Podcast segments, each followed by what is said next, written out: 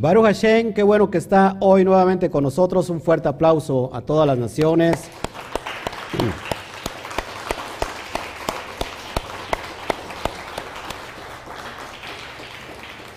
Toda Rabá por estar con nosotros hoy nuevamente. Les damos un fuerte saludo a la cuenta 3. 1, 2, 3. Shabbat, Shalom.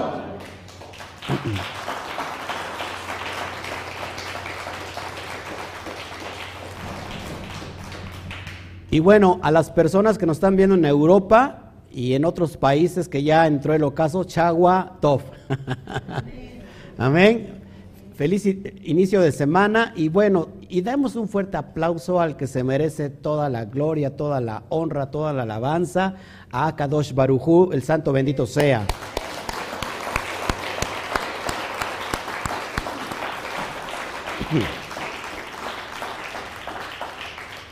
Perdóname la tardanza, amados hermanos, tenemos mucha carga. Espero usted comprenda. Eh, yo sé que ya me estaba esperando, pero Baruch Hashem, estamos aquí para darle con todo y vamos a meternos al tema.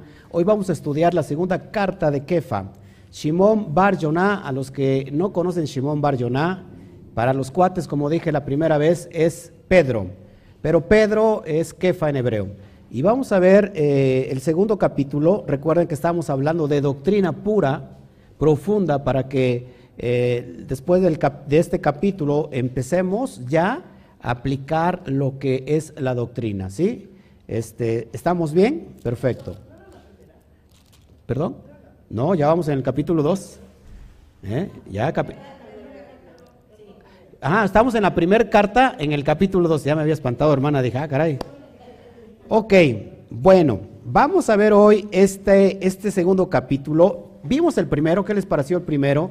Donde vimos cuál es el verdadero evangelio, si es que así se puede llamar, que hemos eh, entendido que evangelio se traduce como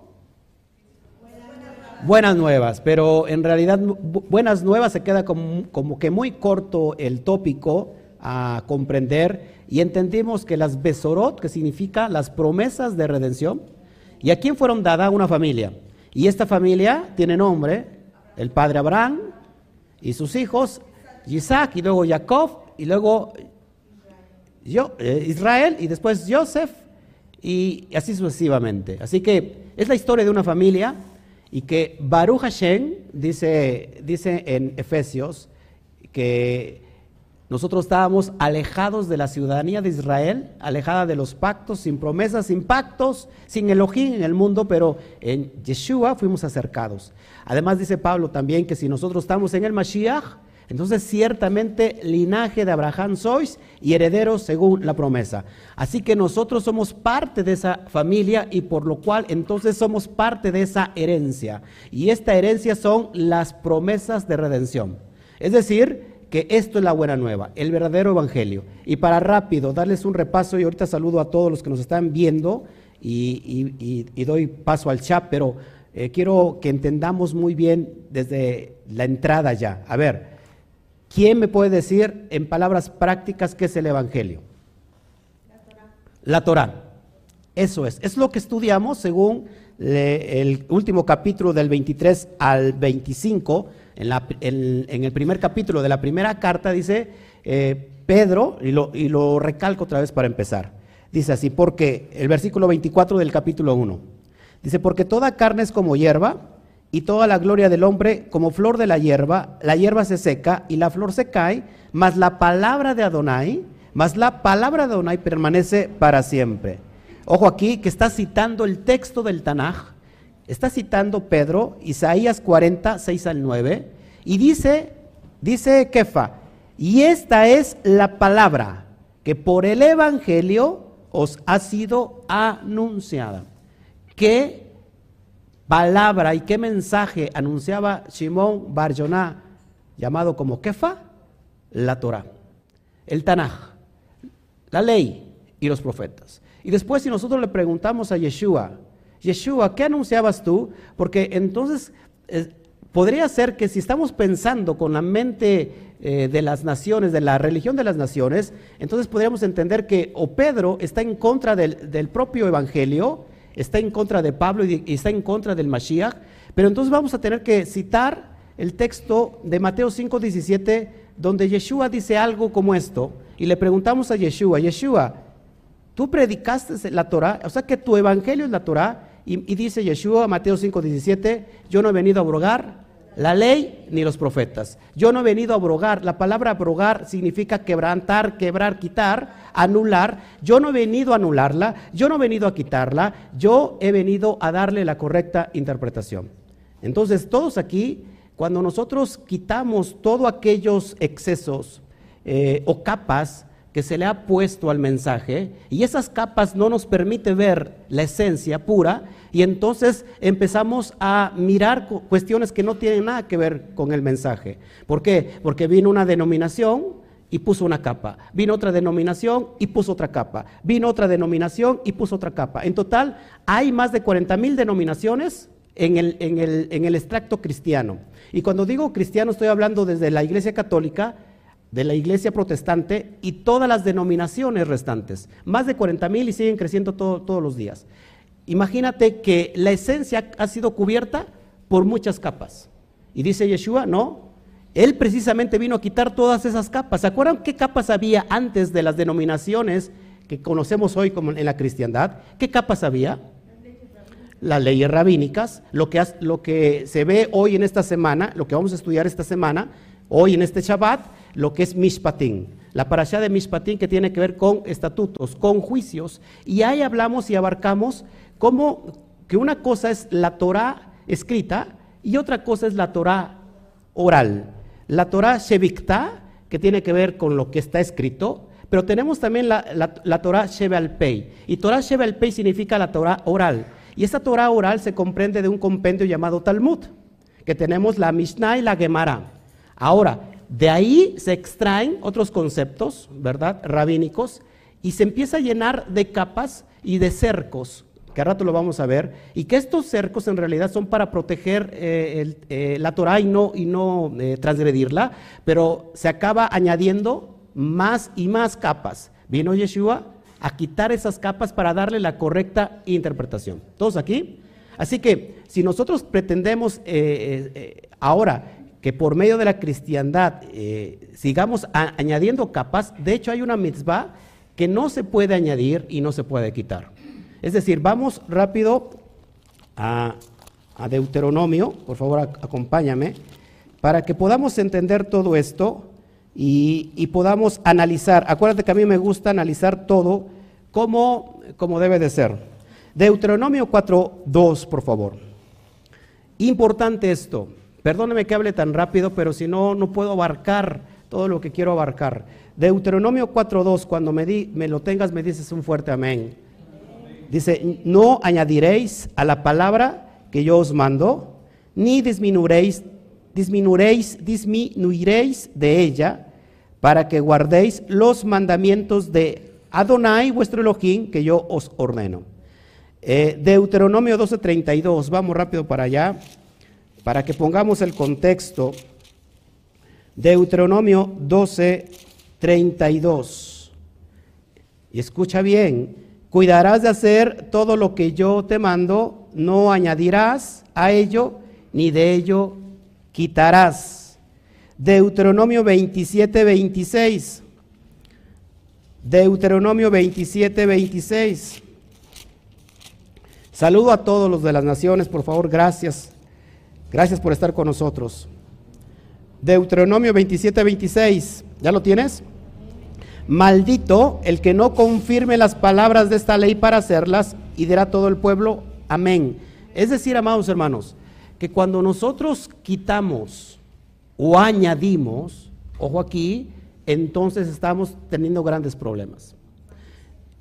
En, el, en la cosmovisión judía están los tosafot, que significa añadidos, están, eh, por ejemplo, los takanot, que significa eh, composición, viene de la palabra tikkun, que se llama arreglar, significa arreglos, y todos estos añadidos son para darle cierto valor o cierta interpretación, pero cuando nosotros o cuando alguien está añadiendo algo y le hace más referencia a lo añadido o a lo que se quita, entonces estamos cometiendo un grave problema.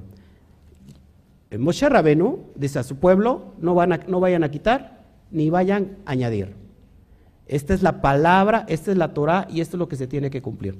Así que todo lo que se añada y todo lo que se quita, escuchen muy bien, eso se conoce como religión. Todo lo que se añada y todo lo que se quita, eso se conoce como religión. Y religión trae esclavitud. ¿Sí? La forma en que te vistes, la forma en que, en que, en que te tienes que, que, ver en tal situación, si no usas esto, si no usas aquello, no manejes, no tomes, no hagas, no digas, eso nos puede llevar a una conducta de exilio. Y ya hemos explicado por qué es el exilio. El Eterno quiere que nos salgamos del exilio. Quiere que cumplamos lo que está establecido. Entonces, una libertad sin Torah se convierte en libertinaje. Una Torah, ¿eh? el texto, la Torah, o una libertad, perdón, sin Torah, se convierte en libertinaje. Y es a donde no tenemos que ir. Lo contrario, lo contrario del libertinaje, ¿cuál es? ¿Qué sería? Esclavitud. Si una persona que está muy religiosa y muy religiosa, entonces sigue en una esclavitud. Pero una persona todo el extremo contrario es una persona que está viviendo en libertinaje. Y la Torah nos hace libres. Dijo Yeshua, conocerás la verdad y la verdad os hará libres. Estamos en libertad. Así que no nos confundamos. Todo en la vida tiene equilibrio. Repita conmigo, todo en la vida tiene equilibrio. Si nosotros no mantenemos el equilibrio, entonces estamos eh, yéndonos a un lado o a otro. Acuérdate que el camino hacia la Torah, el derech, no es amplio, es todo lo contrario. El camino es angosto, el ancho lleva a la perdición. ¿Todos aquí? Y el angosto se va angostando cada día más. Pero ese es el camino. ¿Por qué? Porque te están señalando para llegar a, la, a, esa brecha, a ese lugar, a ese, a ese tiempo donde dice el profeta eh, Jeremías, paraos en los caminos y preguntad cuál es la senda antigua y andad en ella. ¿Para qué? ¿Cuál es el propósito? Para descansar, para eh, eh, recibir descanso para vuestra alma. Hay pastos frescos. Así que, amados hermanos, este es el, la besorá, este es el mensaje, y, todo aquel que niegue que este es el mensaje, amados hermanos, ¿por qué? Porque mucha gente dice, no, pues la Torah quedó qué? Anulada, cancelada. Entonces yo le pregunto, ¿dónde están las promesas de redención? Si hay unas promesas de redención, para empezar, ¿qué significa redención? Porque repetimos y repetimos y a veces no sabemos. ¿Qué significa redención? Rescate, ¿qué más? Perdón, ¿qué más?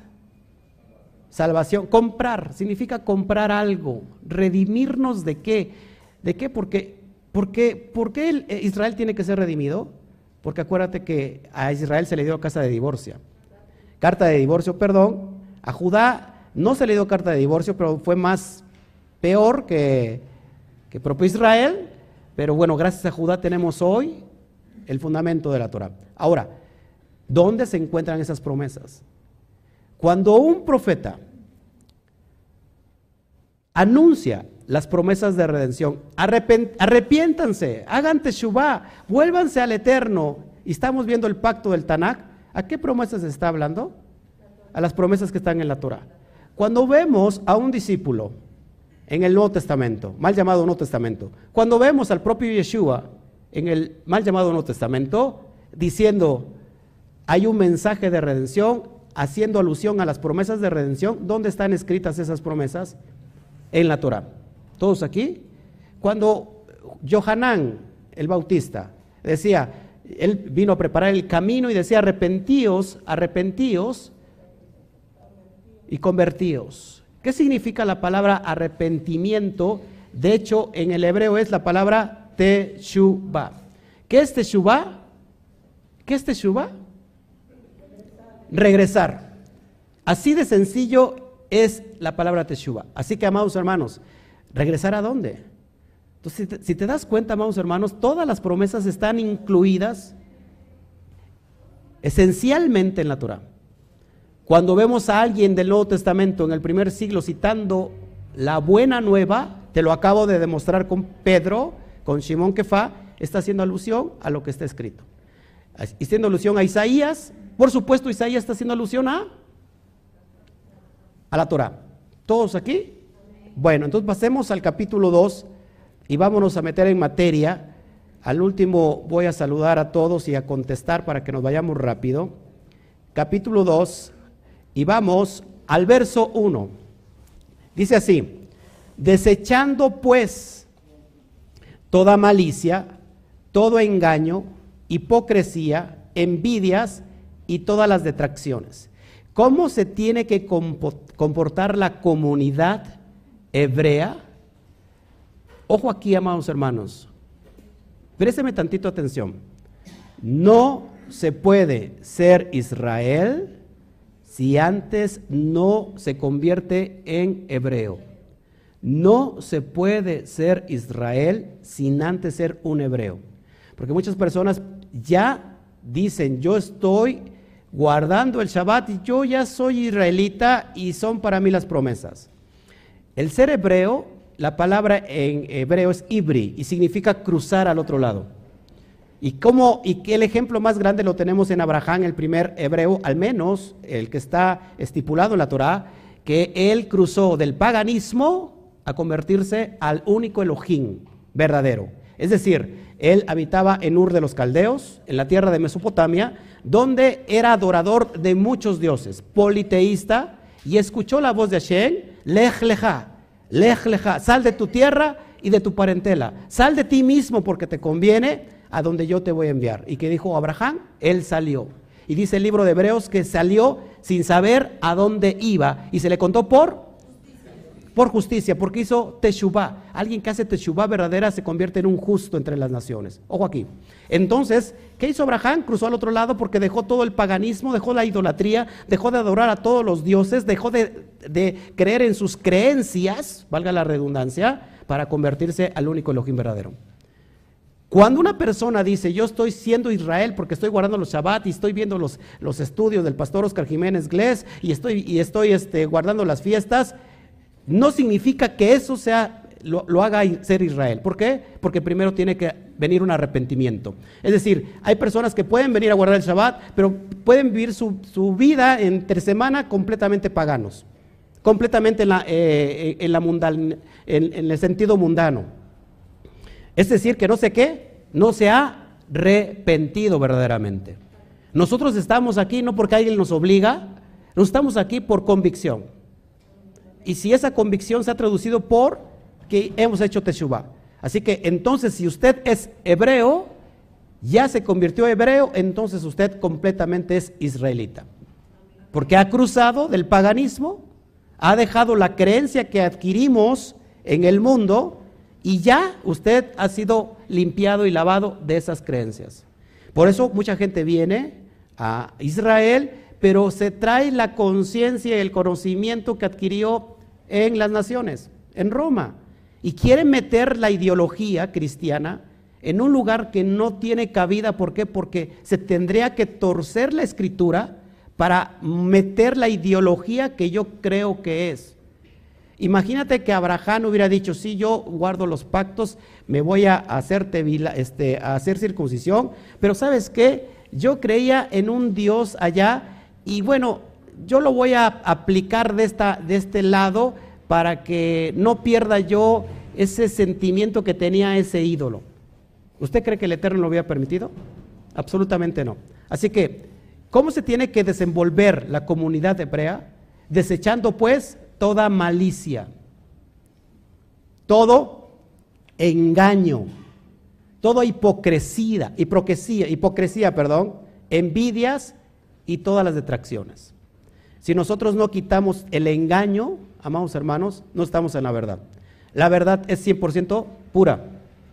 La verdad, si se disminuye un 1%, ¿qué pasa? Ya no es totalmente pura. ¿Cuánto suma la palabra verdad en hebreo? Es emet. Aleph, men y taf. Son tres letras hebreas. Y si yo sumo Aleph 1, y si yo sumo men 40, y si sumo la taf 400, me da 441. Es decir, que si yo sumo 4, 4 más 1 me da igual a 9. Y si yo multiplico cualquier cantidad por 9 y, después sumo el resultado, me da igual a 9. Evidencia sobrenatural de que hay una mano poderosa detrás de la Torah. Rápido hacemos el ejemplo que yo lo he dado. 9 por alguien, rápido. Saque su calculadora. Rápido. 9 por 8, 72. 7 más 2, 9. ¿Qué más? Exactamente. 9 por 5, 45. 4 más 5, 9. Siempre que tú sumes, perdón, multipliques la cantidad por 9 y después sumas el resultado, siempre te va a dar 9. Y 9 es el valor de la verdad absoluta. Si yo a la palabra verdad, que es Aleph, Men y Taf, le quito el Aleph, el Aleph que representa, amados hermanos, que es la primera letra del alefato hebreo, el Todopoderoso. Hashem, y las personas nuevas que están aquí, para que me entiendan, a Dios. Si yo le quito la verdad al ingrediente de la verdad, ya no me queda la, ya no se dice emet, sino me dice la palabra met. Y la palabra met se traduce como muerte. Es decir, que si yo estoy creyendo en una verdad donde no tiene el fundamento, aunque para mí me parezca verdad, estoy realmente en la muerte. Y te acabo de demostrar matemáticamente que la verdad nunca cambia, que la verdad siempre se mantiene estable. Eso es, eh, esto es algo sobrenatural. Amén. Verso 2. Desead como niños recién nacidos la leche espiritual no adulterada, para que por ella crezcáis para salvación.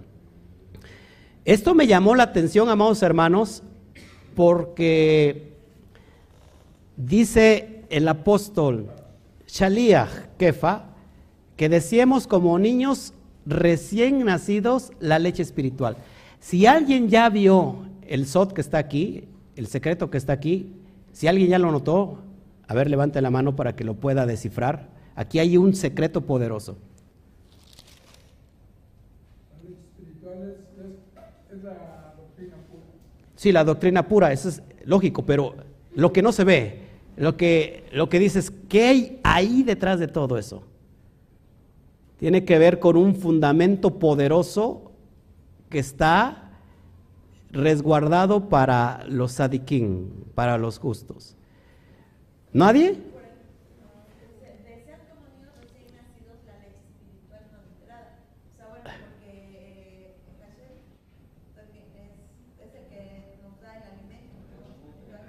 Escuchen esto, les voy a dar una pista.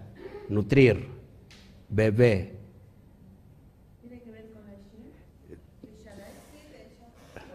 Denle un fuerte aplauso a la hermana.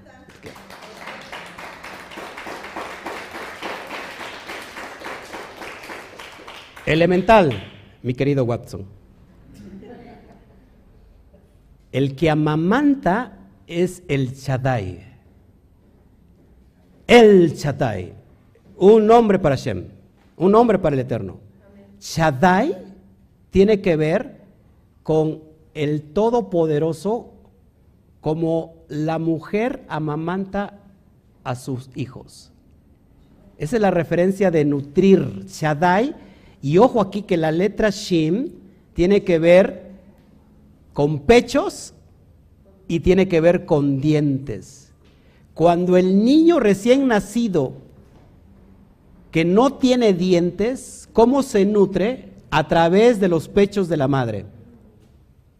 Una vez que el niño le han crecido los, los, dientes, hay unos dientes de leche, ¿no? Que se le conoce que tiene que mudarlos. Una vez que ya tiene su dentadura, el niño puede nutrirse a través de él solo triturando el alimento. El Shaddai, el Shaddai es el que nutre a través de los pechos al recién nacido. ¿Qué está diciendo aquí Chimón Kefa? Está hablando en un sentido muy profundo de la Torah. Está diciendo deseen como niños los secretos de la Torah. La Torah misma, la profundidad de la Torah.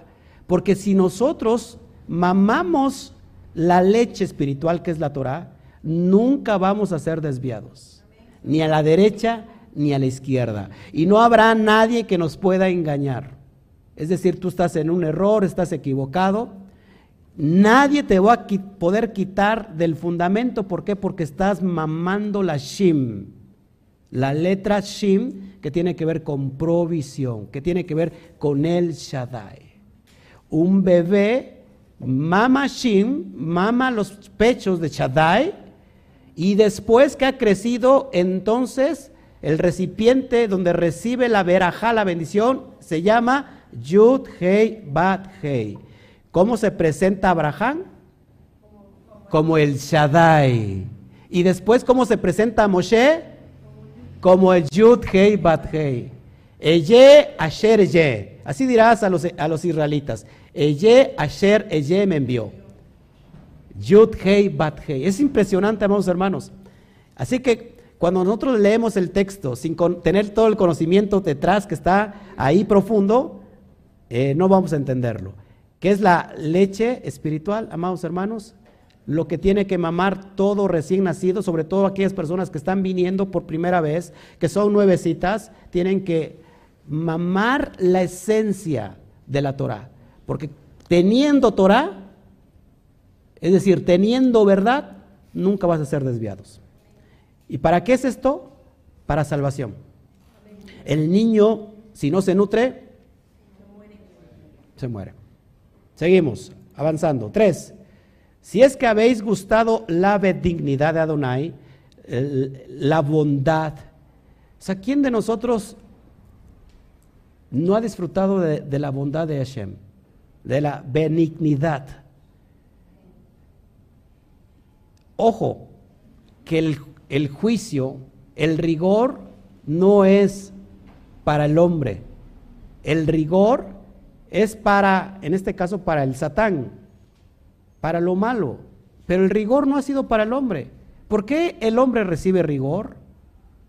Entonces, ¿por qué el hombre recibe rigor? Por la desobediencia, por la rebeldía. Pero Hashem nos quiere dar bondad. Hashem no quiere que estemos enfermos. Hashem no quiere que estemos con problemas. Si dentro de ustedes hay un potencial, hay dentro de ustedes un potencial, un poder, pero que está todavía dormido. Y ese poder se tiene que activar. ¿Cómo lo activo cuando soy obediente a lo que está en la Torah? Por eso cada persona vive de acuerdo a su atmósfera creada. Una persona que está siempre negativa, negativa, negativa, ¿cómo es su vida? ¿Cómo es su atmósfera? Completamente negativa. Una persona que está pensando en destrucción, me voy a, me voy a enfermar, hipocondríaca. Me voy a enfermar, eh, esto, aquello, eh, ya tengo cáncer, ya tengo sida, ya, ya tengo todo. Esa persona, ¿cómo es su atmósfera? Completamente negativa, enferma.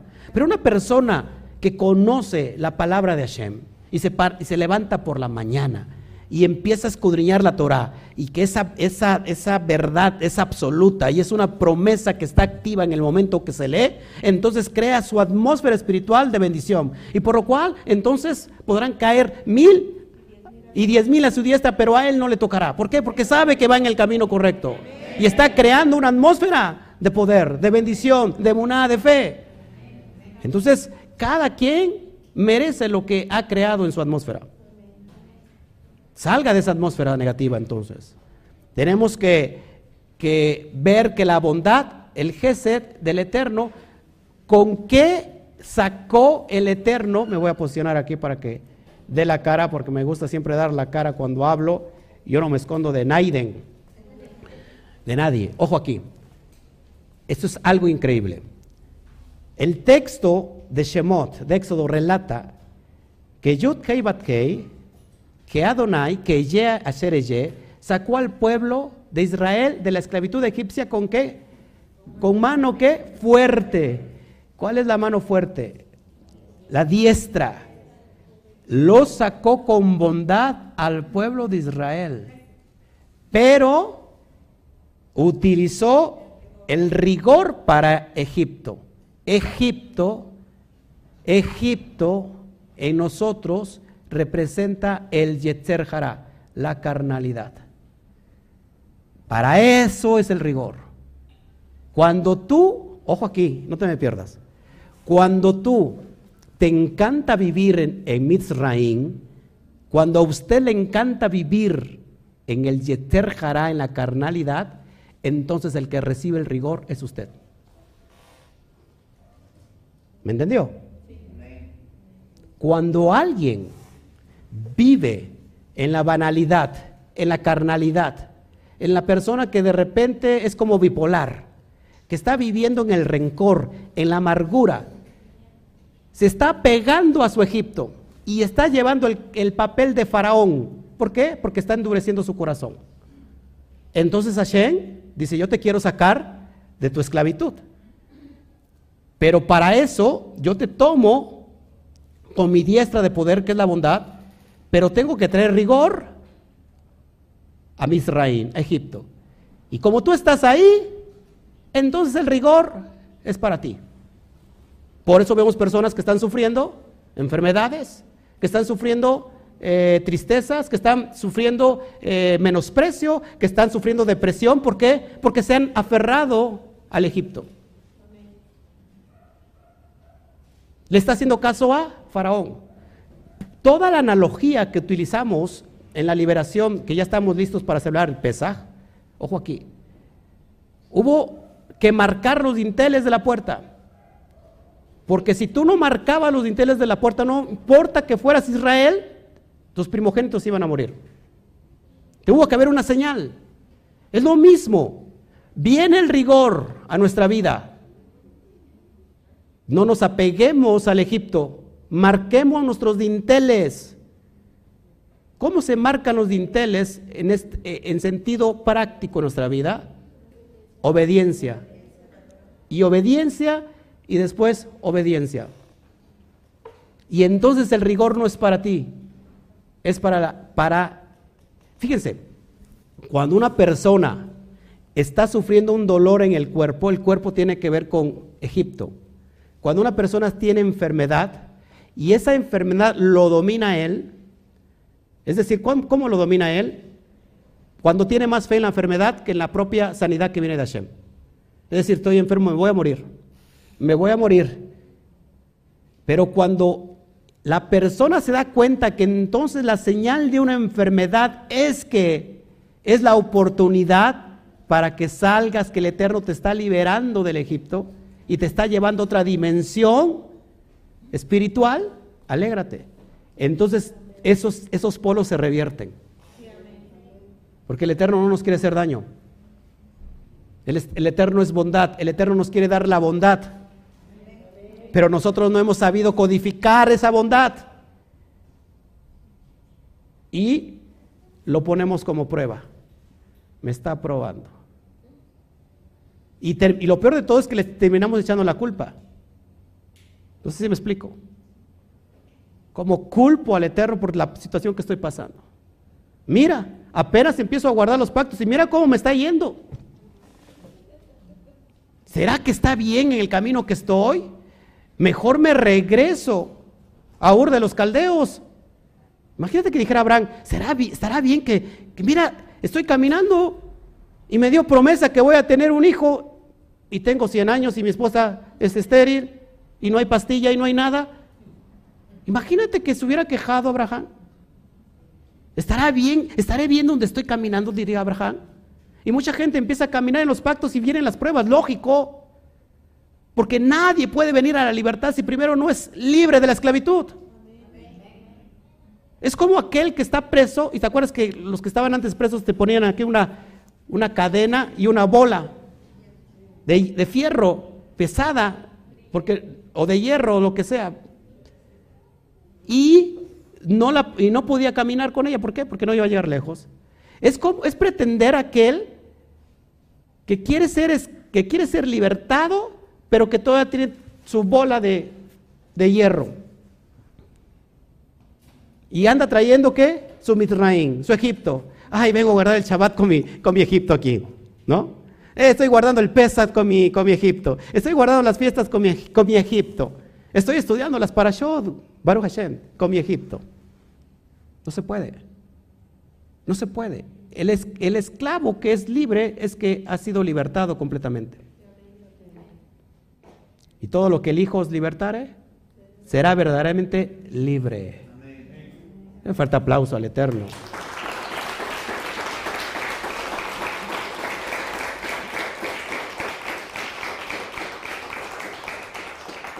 Si nosotros, si nosotros vamos al Salmo 34, 8, fíjate cómo es la bondad de Hashem. Salmo 34, 8 dice, gustad y ved que es bueno Adonai. Dichoso el hombre que confía en él. Vean, gusten y vean qué bueno es Adonai. Dichoso el ser humano que confía en él. Estoy pasando por el desierto. Baruch Hashem. Confía en el Eterno. Él es bueno. Ahora les doy una noticia muy grande, muy fuerte. Si tú estás a punto de tirar la toalla y decir, ya no soporto tanta prueba, déjame anunciarte que la medida de tu circunstancia es la medida de lo que recibes en bendición. No sé si me entendieron. El, tamaño de tu, de tu circunstancia, de tu crisis, de tu problema, el tamaño de ese problema es el mismo tamaño de bendición. Moshe Rabenu tenía que, que enfrente el mar. ¿Por qué no se encontraron con un charco? Porque la bendición que venía para Israel era mega grandísima. Por eso no importa si hay un charquito de, delante tuyo, pues nomás lo brincas. Pero si hay un mar, ponte alegre, porque entonces lo que viene detrás de ese mar es grande. Y mucha gente quiere mucha, mucha bendición, muy grande bendición, pero no quiere unas pruebas para esa bendición. No está codificando en el mismo sentido. No está codificando en la misma, en la misma potencia de energía. Pide una cosa, pero en la profundidad está pidiendo otra cosa. Es como cuando nos reuníamos o se reúnen las iglesias, en las iglesias cristianas y, o en cualquier comunidad y están orando porque venga lluvia. Unos están diciendo, unos están cantando, manda la lluvia. ¿No? Y otros están diciendo, este, manda el fuego. Entonces los ángeles se hacen locos porque ¿qué mandamos? ¿El fuego o la lluvia? Porque se pongan de acuerdo. No sé si me explico, porque estamos codificando en, diferentes sentidos. Y dice, la, dice el Nuevo Testamento, basta con que dos se pongan de acuerdo aquí en la tierra, para que mi Padre que está en el cielo os dé, les dé Roja Kodesh, inspiración divina. Pero si no nos ponemos de acuerdo, vamos hermanos, es decir, codifiquen en el mismo sentido. ¿Sí? Seguimos. Bueno, no se me, no se me enoje. Piedra viva. Vamos a ver acá esa alusión. ¿Te acuerdas a quién, a quién dijo, a quién se le dijo, quién le dijo Yeshua a quién? Tú eres Kefa, piedra, roca. Y sobre ti sobre esta roca edificaré mi iglesia. ¿Se acuerdan quién?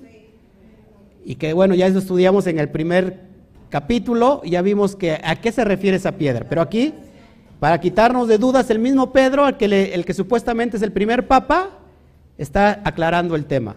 Acercándonos a él, piedra viva, desechada ciertamente por los hombres, más para Elohim escogida y preciosa. Una alusión doble. Number one, esta piedra que es el fundamento es la Torah. Es la Torah. Pero es una alusión también que cuando alguien obedece la Torah, se convierte en una Torah viviente. Y tenemos un justo, un sádic, llamado Yoshua de Nazrat. Yeshua, Hamashiach. Es la alusión que está poniendo aquí Pedro. Pues hay que poder entender cómo está escrito el formato del, Nuevo Testamento, cómo se debe de interpretar. Seguimos, verso, ah, bueno, en Isaías 28, 16 dice, por tanto, Adonai o Yud Hei Bat Hei Adonai dice así, he aquí que yo he puesto en Sión por fundamento una piedra. ¿Quién es Sión? La iglesia de aquí enfrente. No, no, no, no, no. Es Israel. Sión es Israel. ¿Se por fundamento qué? Una piedra. ¿Se acuerdan la palabra piedra cómo es en hebreo? Lo vimos hace ocho días, no creo que se...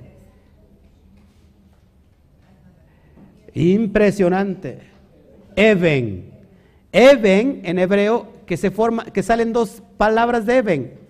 Af, que significa padre, y Ben, que significa hijo. Es una alusión al padre y a los hijos. Así que el fundamento es una piedra, pero en realidad este fundamento está haciendo alusión a la misma palabra de Hashem. Dice piedra probada, angular, preciosa, de cimiento estable, el que creyere no se apresure. Que luego Pedro está conectando esta alusión con aquel que fue obediente completamente hasta la muerte y muerte del madero, a la cual el Padre le exalta lo sumo y le da un Shem, que es sobre todo Shem. Amén. Seguimos entonces. Salmos 118, 22, dice así, lo tienes en pantalla. Salmos 118, 22. La piedra que desecharon los edificadores ha venido a ser cabeza del ángulo.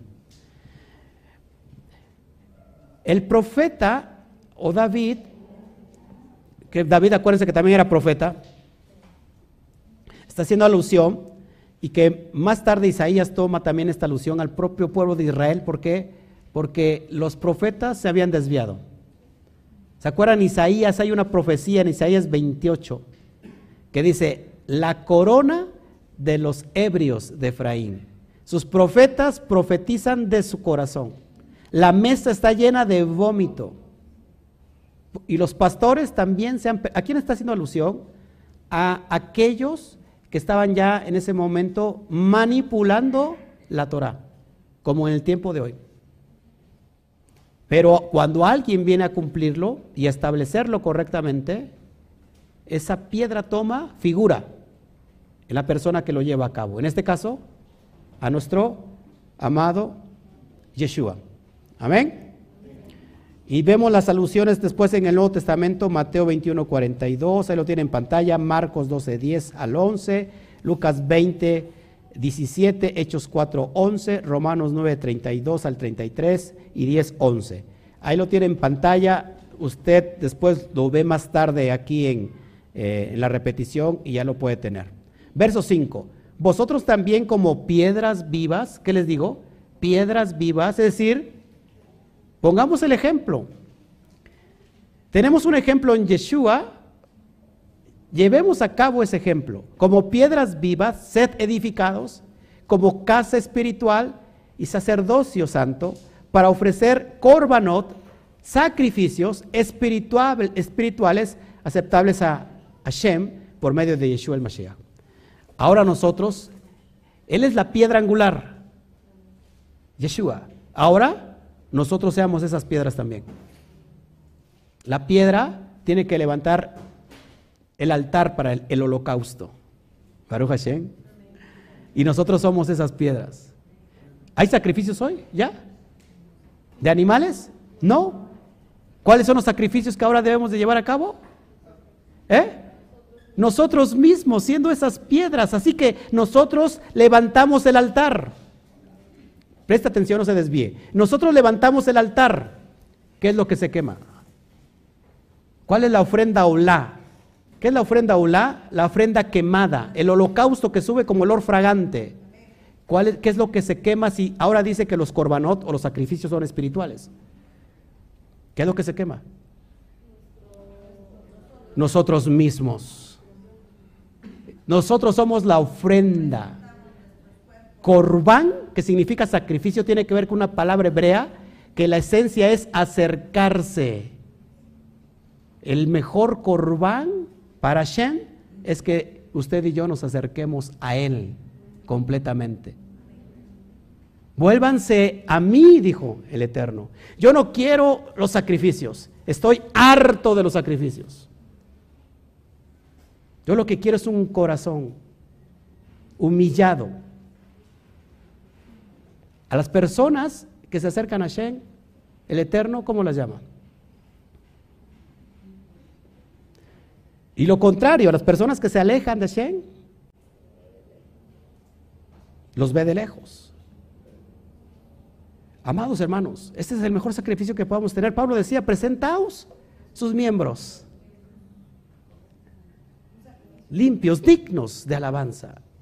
Su cuerpo, estas manos hacían lo malo antes, robaban. O sea, no estoy diciendo por mí, o sea, por decir, como el pastor era ratero.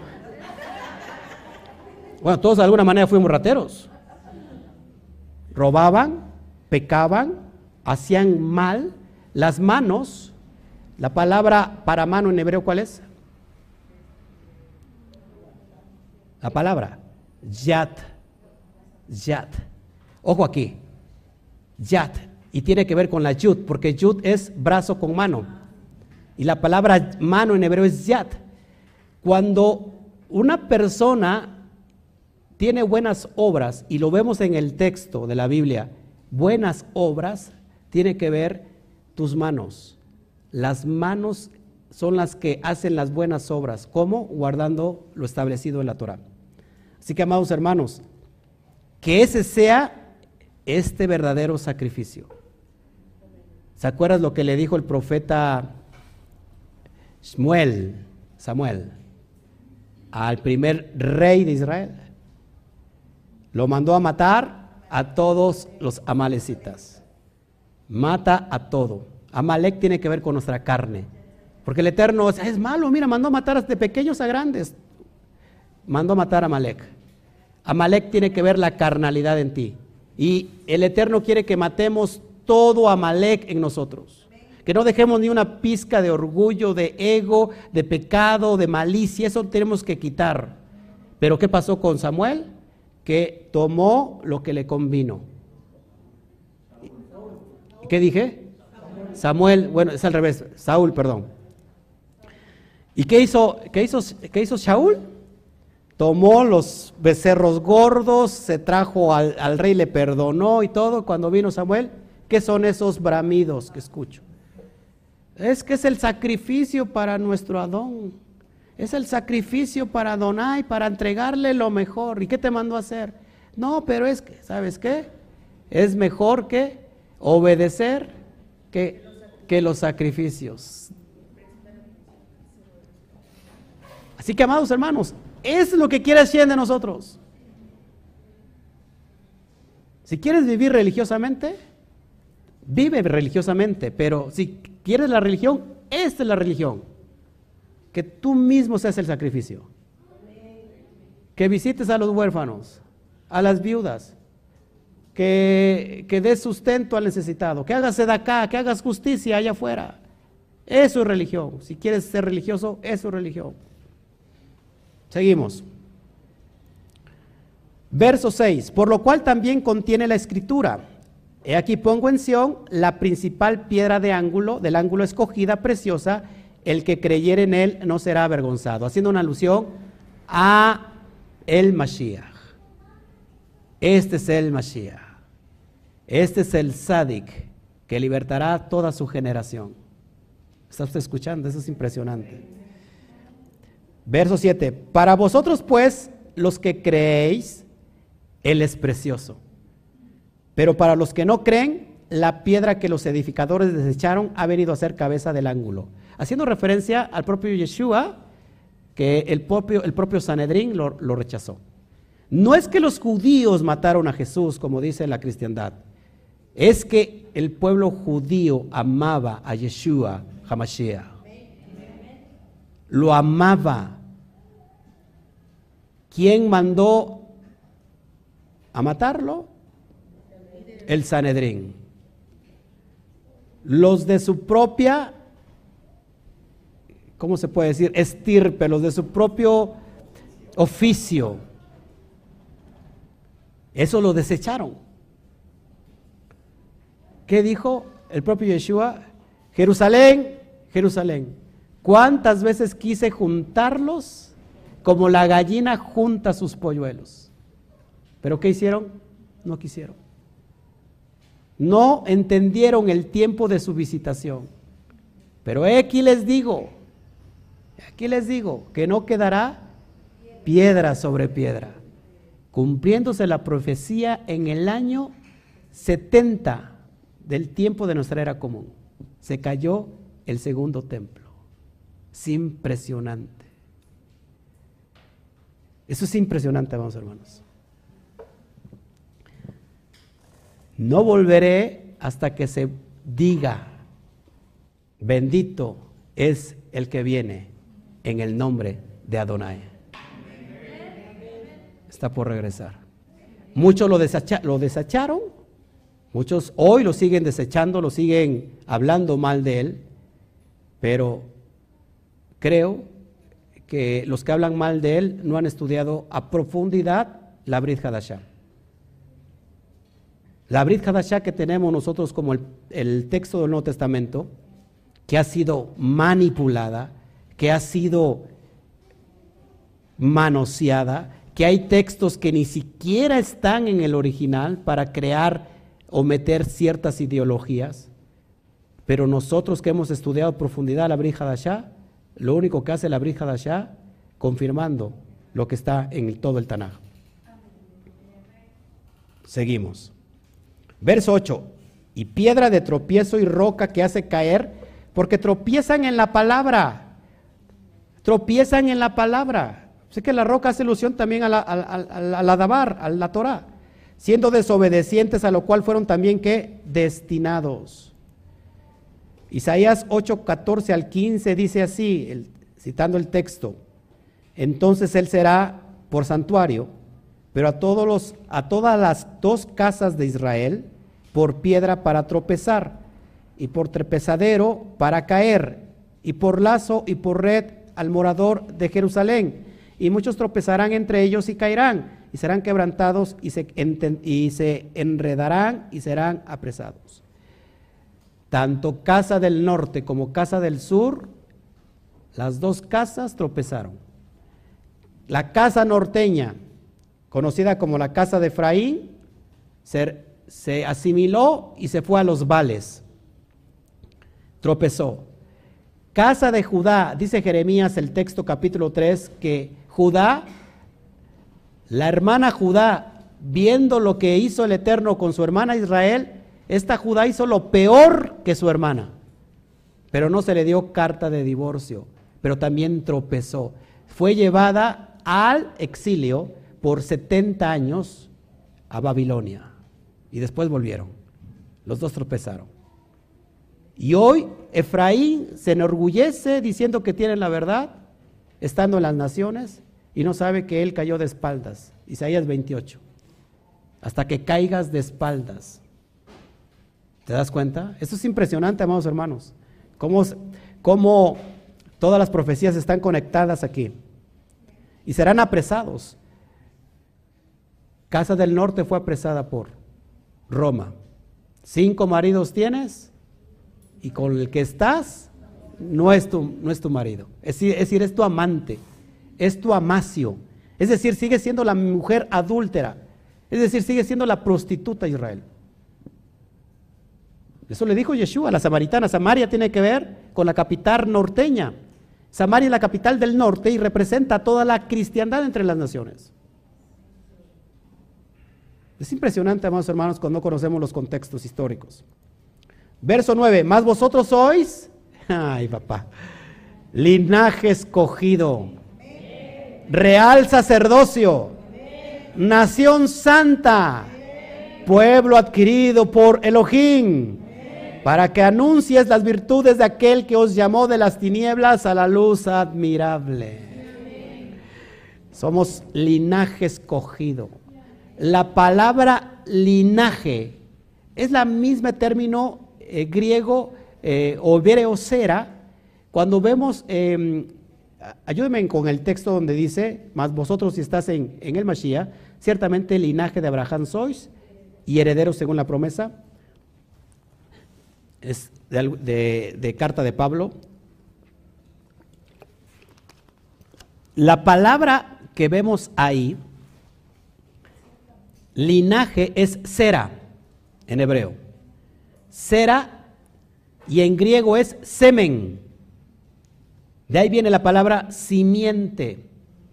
Es decir, que no somos simiente espiritual, porque muchos dicen, somos hijos espirituales de Abraham.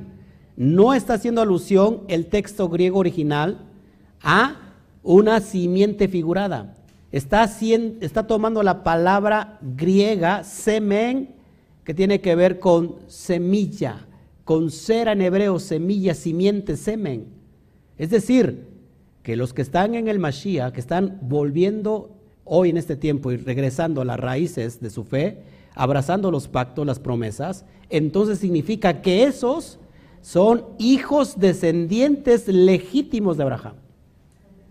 No espirituales, hijos. Mi hijo que está aquí presente es de mi semilla, de mi simiente. No puede decir él, es que yo soy hijo de, pero de mi papá, pero espiritual.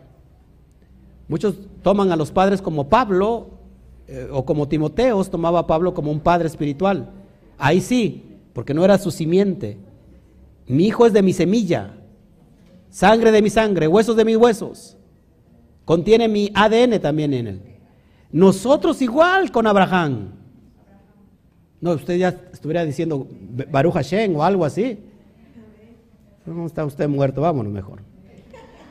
Hechos 13, 17 dice, el Elohim de este pueblo de Israel escogió a nuestros padres. ¿Quién es el pueblo escogido? ¿Quién es el linaje escogido? Porque aquí tenemos grandes problemas, sobre todo por dos vertientes en el, en el cristianismo, que, habla sobre, eh, ¿cómo se llama? A ver, ayúdeme, este, sobre escoger. ¿eh? No, no, porque hay, dos, hay, dos denominaciones que dicen eh, que fueron escogidos y otros fueron desechados, otros por la sublime gracia eh, no, entiendo mucho esas cuestiones, pero es muy fácil de entender. ¿Cómo somos escogidos? Es decir, usted es escogida, la otra no, es decir, la predestinación. ¿Quién es, quién, es, ¿Quién es el que es escogido? Israel. Luego, si usted es Israel, es escogido. Porque muchos dicen, es que bueno, hagas lo que hagas, hay una denominación que dice esto, hay una doctrina que dice, hagas lo que hagas, no importa, si no eres escogido, de todos modos no vas a ser salvo, hagas lo que hagas. Y otros dicen, aunque tú no hagas nada y estés perdido, de todos eres salvo. Completamente desfasado de la verdad. Lo que estoy diciendo, amados hermanos, que el único pueblo escogido es Israel. Punto final. Ahora, ¿qué pasa si yo no soy Israel? ¿Ya me, ya me perdí? No, te puedes convertir a Israel. Uno es que seas por linaje, como lo que estamos hablando acá y lo que está hablando Pedro a la comunidad judía a los dispersos entre las naciones, a los que tienen herencia. Pero ¿qué pasa si alguien no tiene esta herencia y no está en su sangre el linaje de Abraham? Ojo aquí, amados hermanos, conviértete como Ruth la moabita, que se convirtió al Elohim de Israel.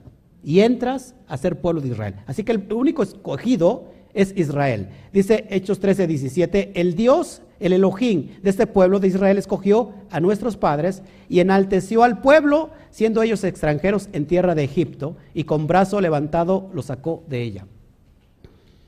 Así que el relato de la creación inicia, inicia con una letra hebrea, la letra Bet. Y la letra Bet, que es Bereshit, tiene que ver con casa, y vale dos.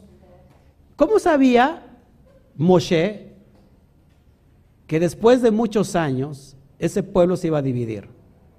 No cabe duda que esto es algo sobrenatural y que fue escrito realmente por el dedo de Hashem. Éxodo 19, 5 al 6, que esto es impresionante. Éxodo 19, 5 al 6, lo tienes en pantalla. Ahora pues, si dierais oído a mi voz, está hablando Hashem, y guardares mi pacto, vosotros seréis mi especial tesoro sobre todos los pueblos, porque mía es toda la tierra, y vosotros me seréis un reino de sacerdotes de Cuanín y gente santa. Estas son las palabras que dirás a los hijos de Israel. la pregunta de los 64 mil o la pregunta del millón. Estas palabras fueron exclusivamente para Israel porque estamos en Éxodo, donde el pueblo de Israel había salido. Salió todo Israel, únicamente salieron israelitas en ese Éxodo, salieron de todas las naciones y salieron egipcios. Y no importa si había egipcios o de las naciones ahí en el pueblo de Israel, la única condición era que guardáramos su pacto. Y eso nos convertía o los convertía en ese momento en un especial tesoro para el Eterno. ¿Te das cuenta? No le está, Pedro no le está llamando a cualquiera. El mensaje no es para cualquiera. El mensaje no es para cualquiera. El mensaje son para las doce tribus que están en la dispersión. Eso dice Primera de Pedro 1.1. A todas las doce tribus que están dispersas. Es decir, que entonces alguien podría decir, este mensaje no es para mí. Pero cuando ha entendido su identidad, sabe que ese mensaje es para la persona que lo está escuchando. Verso 10, vosotros que en otro tiempo no erais pueblo, ojo aquí, que en otro tiempo no erais pueblo, haciendo referencia a Israel, pero que ahora sois pueblo de Elohim, que en otro tiempo no habéis alcanzado misericordia, pero ahora habéis alcanzado misericordia. La palabra hebrea para misericordia es rahem. En otro tiempo no eras, ¿cómo no era yo pueblo? Recuerda que Israel, la casa norteña, se le dio carta de divorcio 721 antes de, la era común, antes de, de Mashiach, y fue enviado a todas las naciones y nunca más volvió. Se dispersó. Dejaron de ser qué? Pueblo. Fíjate lo que dice el texto que voy a citar de Efesios 2, 11 al 12. Vamos rápido para allá, Efesios 2, 11 al 11. Si estamos entendiendo, amados hermanos, ¿me estoy yendo rápido o voy bien? Bien rápido, ¿no? Pero bueno. E, Efesios 2, cita, me voy a esperar porque eso es muy importante y márcalo por favor en tu, en tu Biblia. Márcalo porque eso es importante.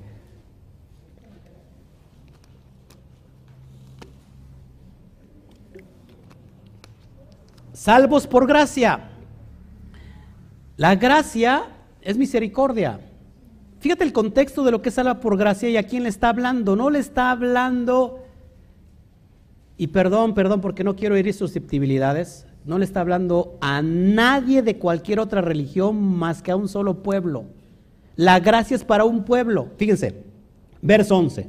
Por tanto, dice Pablo, ¿ya lo tienes? Por tanto, acordaos que en otro, en otro tiempo vosotros, los gentiles, en cuanto a la carne, erais llamados incircuncisión por la llamada circuncisión hecha a mano en la carne. Es decir, que ustedes gentiles, en este, en este contexto los dispersos entre las naciones, eran desechados por aquellos que los de la circuncisión, los judíos. Ojo aquí, en aquel tiempo estabais sin Mashiach, alejados de la ciudadanía de Israel. Pregúntate tú entonces, o se tiene que preguntar una persona que está adoctrinado en la doctrina de las naciones, ¿cuándo fue Israel? ¿Cuándo él era un pueblo de Israel? Cuando la propia doctrina cristiana dice y cree en la teoría del reemplazo, es decir, el Eterno rechazó a su pueblo Israel y ahora tiene un nuevo Israel, llamada la iglesia. Esa es la teoría del reemplazo y aunque usted no lo crea, no nace ni siquiera en el concepto de los, de los talmidín, de los, eh, de los, ¿cómo se llama?, de los apóstoles, sino nace en el concepto puramente cristiano y con alguien que se le consideró hereje. ¿Quién es? Marción del Ponto. En el año 130 de la era común, Marción del Ponto dijo que el Dios del Antiguo Testamento era el diablo. Y era el malo. Y tenía un, un Dios bueno que era el Dios del Nuevo Testamento llamado Jesús. Y él, él empezó a traer la teoría del reemplazo, es decir, el eterno Dios reemplazó a su pueblo. Y ahora tiene un nuevo pueblo llamado el Israel espiritual. Eso es completamente y absolutamente falso, porque Pablo en Romanos 11, versículo 1 dice, por lo tanto, Elohim desechó a su pueblo en ninguna manera, porque yo soy israelita de la tribu de Benjamín. Así que el propio Pablo dice, no desechó a su pueblo. Y aquí lo estoy confirmando. Entonces, en aquel tiempo estaba Simashiach, alejados de la ciudadanía de Israel y ajenos a los pactos y de la promesa, sin esperanza, sin Elohim en el mundo. Pero ahora, en Yeshua HaMashiach, vosotros que en otro tiempo estabais lejos, habéis sido hechos cercanos por la sangre del Mashiach. Porque Él es nuestra paz que de ambos pueblos, ¿cuáles ambos pueblos? Las dos casas. Casa del norte, casa del sur, casa de Judá, casa de Israel, de dos pueblos que dijo, hizo una derribando la pared intermedia de separación. Impresionante, impresionante porque cuando nosotros entendemos esto, sabemos que cuando nos alejamos del pueblo, si nunca estuvimos ahí, si tú piensas esto, pero aquí Yeshua y Pablo, que está repitiendo el mensaje del, del Mashiach, yo no he venido a buscar sino a las ovejas perdidas de la casa de Israel. Porque ¿dónde estaban las ovejas? Dispersas, lejas lejos, pero y aquí le está hablando a los que estaban lejos. A ellos hay que acercarlos. Baruch Hashem, que nosotros somos parte de, ese remanente que estaba muy lejos. Ven, Baruch Hashem por eso. Otro texto que quiero traerles, Oseas 2.23. Si no, si no entendemos las profecías, no vamos a entender absolutamente nada. Oseas 2.23 dice, y la sembraré para mí en la tierra, hablando de Israel, y tendré misericordia de lo Ruama, y diré a Loami, tú eres pueblo mío, y él dirá, Elohim mío. La palabra lo Ruama significa no compadecida, no compadecidos. Y la palabra Loami significa no mi pueblo. Y dice eh, en Oseas capítulo 1, dice, allá donde se les dijo, no me compadeceré de ustedes y ya no son mi pueblo, dice el Eterno, ustedes serán llamados hijos del Elohim viviente. ¿Te das cuenta? Dale un fuerte aplauso.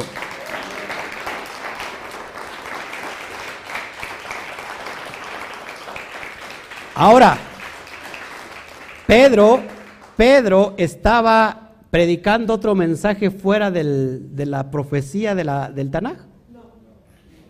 Está citando una y otra vez el texto de la Torah, las promesas que hay en la Torah. Así que alégrate. ¿Por qué? ¿Por qué el concepto de decir Israel es el escogido? ¿Y por qué choca? Porque hay un choque espiritual entre todas las naciones. Porque dicen, ¿cómo va a ser posible que Israel solamente el pueblo y que yo qué? Ojo aquí. En realidad Israel no es el rechazo a las naciones. Escuche bien esto, por favor. Israel no es el rechazo a las naciones. Israel es la oportunidad para que entren todas las naciones. Es importante, amados hermanos. Cuando una persona odia, ojo aquí, a lo que es judío, dentro de ella, de esa persona tiene un espíritu llamado antisemita. Ojo aquí que esto es importante. Cuando una persona te dice, tú estás estudiando la Torah, ¿qué te dicen? Primero eres, estás judaizando. Ya te crees judío, gloria a Dios, aleluya. Ojo aquí. Pregúntales. No les contestes con otra, con la respuesta. Pregúntales, ¿es malo ser judío? La persona te va a decir, es malísimo. Tú dile, ¿qué crees? La salvación viene de los judíos. ¿Dónde dices? Lo dice el propio Yeshua. Juan capítulo 4. Además dice la, profeta eh, la profecía de, Ezequiel, si no me recuerdo, que diez hombres de las naciones se tomarán del talit de un judío y dirán, vamos contigo porque sabemos que con ustedes está Adonai. Es impresionante. Le preguntan aquí a esta persona que está durmiendo, este Alberto, no, no estás durmiendo, va, estás este, Está, meditando, es una forma de meditar. Alguien lo quiso atacar a él y le dijo, Ah, con que tú eres mesiánico, ¿no? O sea, diciendo, tú eres mesiánico como una forma de, de reproche, ¿no? Y él le dijo, ¿y tú no lo eres? Y se quedó así, pues también creen en el Mesías, ¿no? también es mesiánico. Ahora, amados hermanos, lo, lo fuerte de esto, que cuando hay un espíritu antisemita, hay un espíritu de anti-Mashiach. El espíritu antimesiánico, que odia todo lo que es judío, es el mismo espíritu que tomó a un hombre. Que, ojo aquí, que este hombre revolucionó la Biblia y que de él salen todos los protestantes. Martín Lutero. Martín Lutero, antisemita, espíritu antisemita, porque, ojo aquí, fíjense hasta dónde llega esto, que esto es muy fuerte. Escribe un libro diciendo maldiciones sobre los judíos, porquería sobre los judíos. Le caían gordo los judíos. Y sobre todo le caía, le caía gordo el texto de Romanos 3:31, porque decía que por lo cual por la fe desechamos la Torah, la ley, en ninguna manera, sino que certificamos la fe. Ojo aquí, ojo aquí. Ese libro que escribió en contra del pueblo judío llega un día a manos de un joven de descendencia judía, alemán, y empieza a ver los escritos de Martín Lutero. Cuando lo termina de leer, viene un odio hacia el pueblo judío, llevando al pueblo a una mortandad de más de 6 millones de judíos. ¿Quién fue? Adolfo Hitler.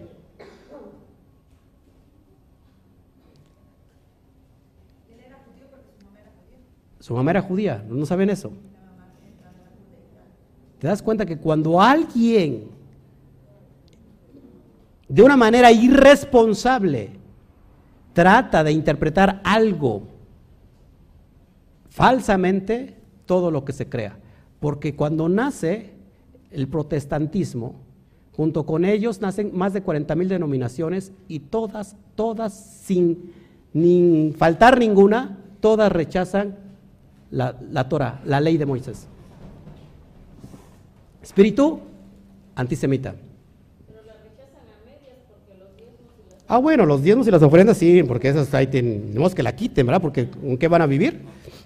Ahora, amados hermanos, se dan cuenta que al que se está siguiendo, y a lo mejor lo saben o no lo saben, porque es hasta este siglo XXI mucha gente no sabe, que, que Jesús es judío,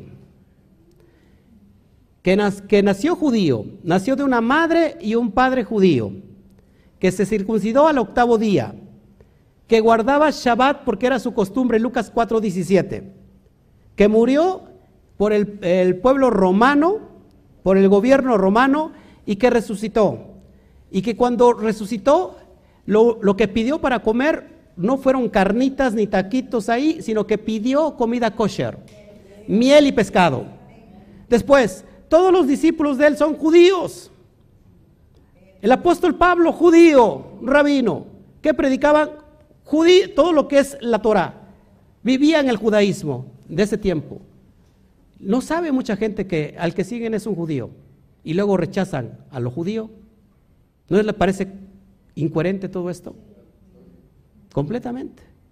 Así que, amados hermanos, volvamos a, redescubrirnos en el texto de la Torah.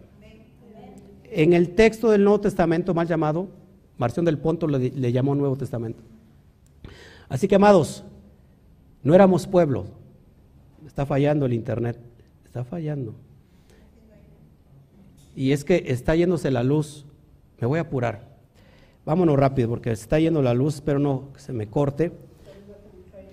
Hace mucho aire, pero están componiendo todos los, los postes y tenemos grandes problemas aquí. Amados, yo os ruego como extranjeros y peregrinos que os abstengáis de los deseos carnales que batallan contra el alma. Aquí empieza la conducta de cómo, de cómo tenemos que portarnos. Dice que nos abstengamos de los deseos carnales. La carnalidad, que es el yeter hará, amados, pelea y batalla en contra de qué? Del alma. ¿Sí? ¿Todos aquí? ¿Quieren saber más cuestiones del alma y cómo funciona en el mundo espiritual? Por favor, vea el, estudio Las dimensiones del alma. Ahí va a entender cómo está conformada el alma. Sigo adelante. Verso 12. Manteniendo vuestra mana, perdón, manteniendo buena vuestra manera de vivir entre los gentiles. Es decir, amados hermanos, seamos ejemplo entre la comunidad de afuera, no solamente con los de adentro, para que en lo que murmuran de vosotros como malhechores glorifiquen a Elohim en el día de la visitación al considerar vuestras buenas obras. ¿Qué tiene qué son las buenas obras? ¿Qué son las buenas obras? La, obediencia a la Torah, los que están guardando la Torah. Sigo. Por causa de Adonai, someteos a toda institución humana, ya sea el rey como superior. Es decir, que si tú, por guardar la Torah, vas a hacer lo que hagas, lo que quieras hacer tu voluntad allá afuera, pues estás equivocado. Paga, paga, si, si tomas chocolate, paga lo que debes. Es decir, paga, hay que pagar los impuestos, hay que, hay que pagar las tenencias, hay que pagar lo que tengamos que pagar. No vais al juez y le digas que yo guardo la Torah y yo ya no estoy bajo la ley, sino estoy bajo la gracia. ¿eh? De todos modos, te van a meter al bote, a la cárcel. Imagínate, pasas el poste, vas bien apurado, es que llevo prisa, yo el verde me, lo paso el rojo, no, no hay ningún semáforo que me pare, llevo prisa, voy a predicar la palabra, Baruch Hashem, y te para el de tránsito, a ver tus papeles, ¿cuáles papeles? ¿Qué dice? Es que transgrediste la ley. No, yo ya no estoy bajo la ley. Estoy bajo la gracia. Bendito, bendito sea el Eterno.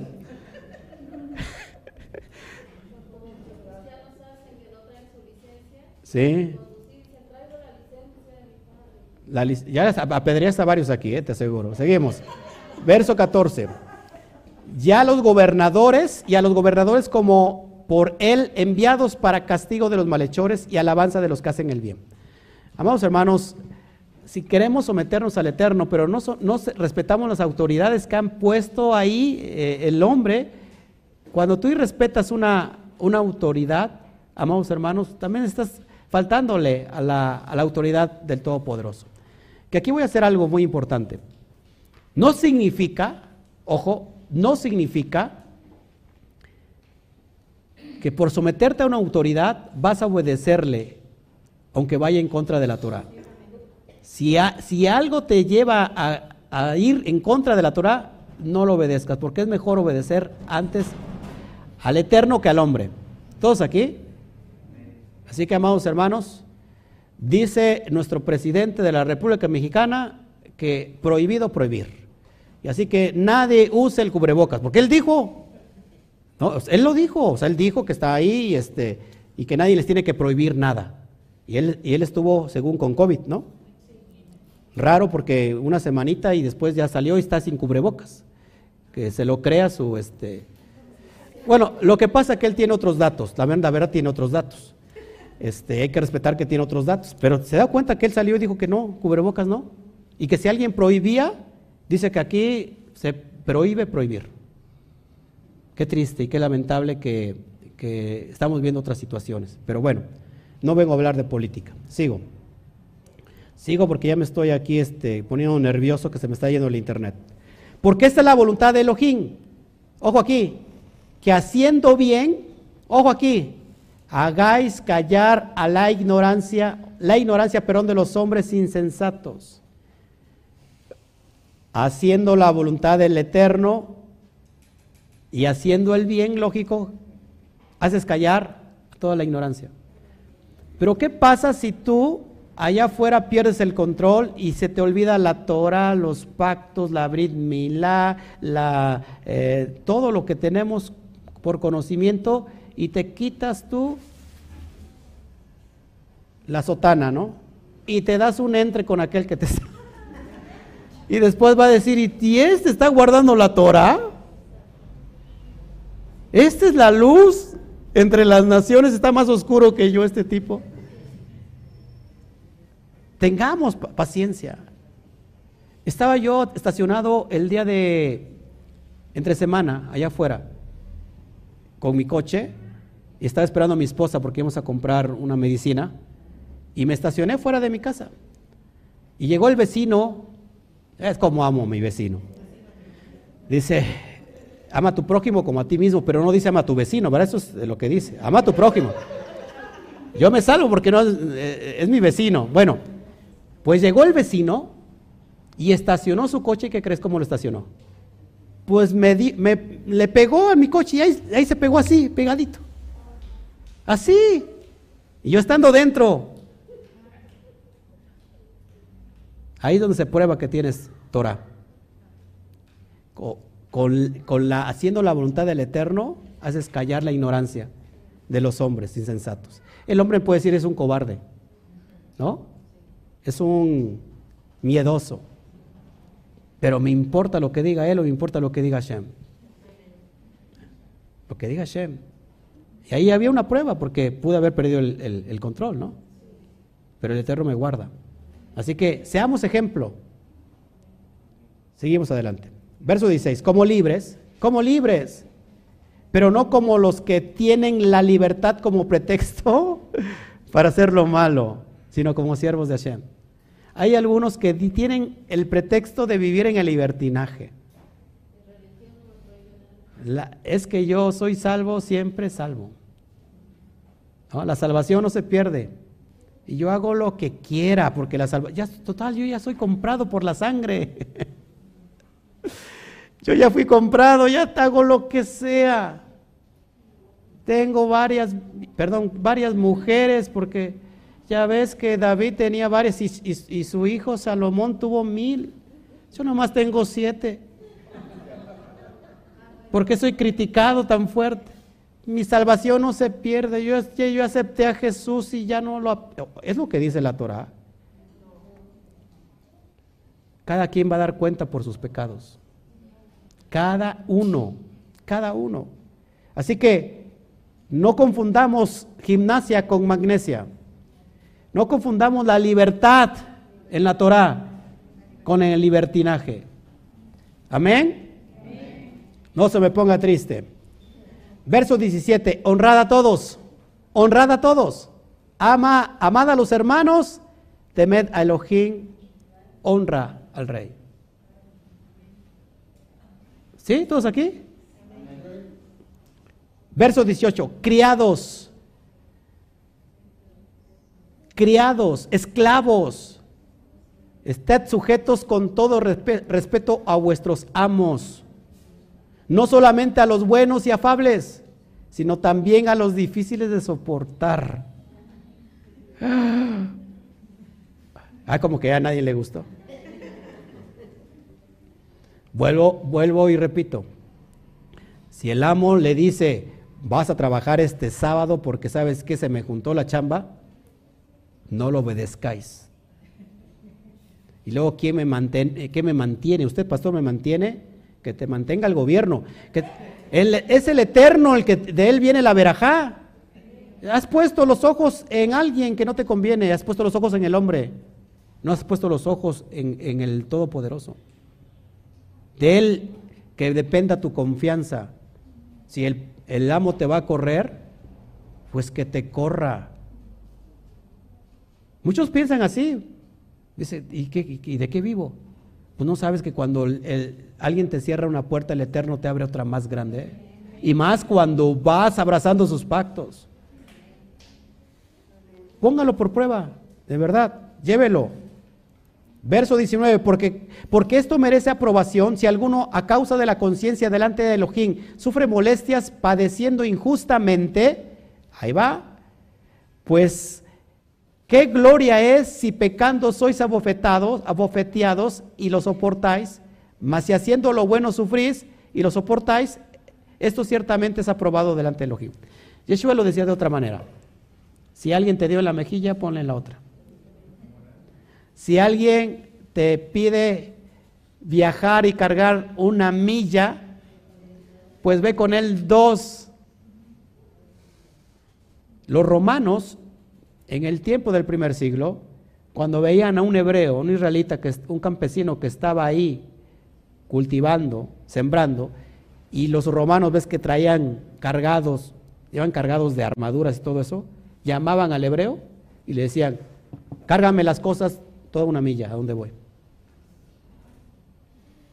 Y, Yeshua dijo, no vayas con él una, ve con él dos.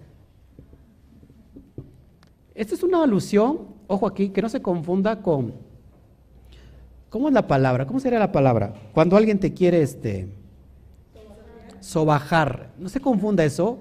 En realidad es una alusión bien profunda que tiene que ver con que hagas morir tu ego dentro de ti, la carnalidad. Eso es lo que significa. Que hagas morir el ego. Porque muchas veces somos influenciados por el ego y el ego nos lleva a decir, hacer varias, varias cosas que no tenemos que hacer. El ego ese día me decía, ¿te vas a quedar así? Tú el ungido de Adonai, yo te vas a quedar así, con este filisteo incircunciso que te pegó. Ese es el ego. Pero digo, no le hago caso al ego. Porque mi alma ha sido elevada a otra dimensión. Estábamos viviendo en la Neshama, no en, el Nefesh, en el alma animal. Verso 21, pues para esto fuisteis llamados, híjole, porque también Mashiach padeció por vosotros, dejándonos ejemplo para que, seáis sus, para que sigáis sus pisadas. Los apóstoles de la prosperidad viajan en avión y se compran sus aviones privados, porque por si acaso.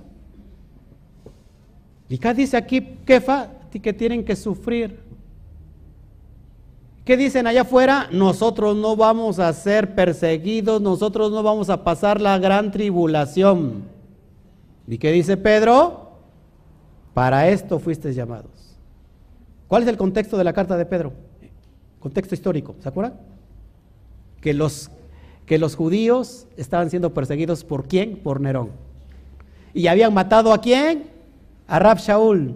Lo habían ya en ese tiempo 62, el primer siglo habían decapitado a Rab Shaul, manos de Nerón.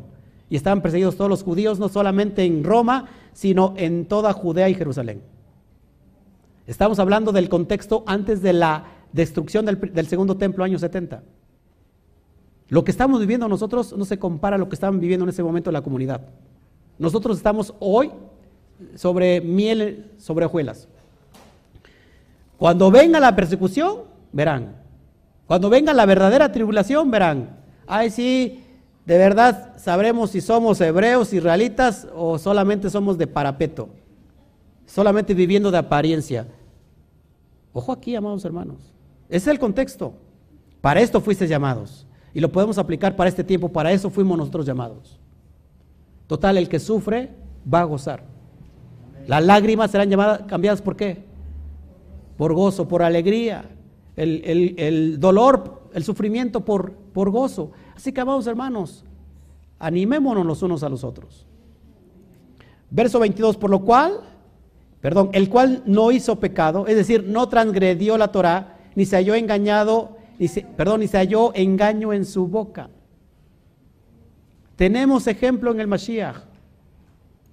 Verso 23, quien cuando le maldecían, no respondía con maldición. Como padecía, no amenazaba, sino encomendaba la causa al que juzga justamente. ¿Quién es el que juzga justamente? El Eterno. Yeshua dijo, perdónalos porque no saben lo que hacen. ¿Qué es el, eh, ¿Cuál es el pecado por ignorancia? Que se presenta en Yom Kippur, el pecado hatat. Cuando alguien te hace algo, no tomes tu venganza. La venganza es del Eterno. Él es que va a juzgar justamente. 24. Quien llevó él mismo nuestros pecados en su cuerpo sobre el madero. Ojo aquí que tengo que ver, que tengo que analizar ya este último texto, porque si no vamos a entender malas cosas. Cada quien va a ser juzgado por sus propios pecados. Esto que, ¿qué lleva alusión? Porque dice que fue, dice, llevó él mismo nuestros pecados en su cuerpo sobre el madero. Acuérdate que lo que se clava en ese madero no es otra cosa sino la carta de los decretos que nos era contraria. Que él era contraria al pueblo de Israel. ¿Y cuál es esa carta de los decretos? Por el pecado de adulterio. De eso ya no hay ¿quién nos condene? Por eso Israel puede volver ahora. Pero lo que vayamos a hacer, si transgredimos la Torah, De eso nosotros somos responsables. Dice, para que nosotros, estando muertos al pecado, ¿te das cuenta? Ya estamos muertos al pecado, ya no podemos transgredir la Torah. Vivamos a la justicia y por cuya herida fuiste sanados. ¿Cuál era la herida de Israel?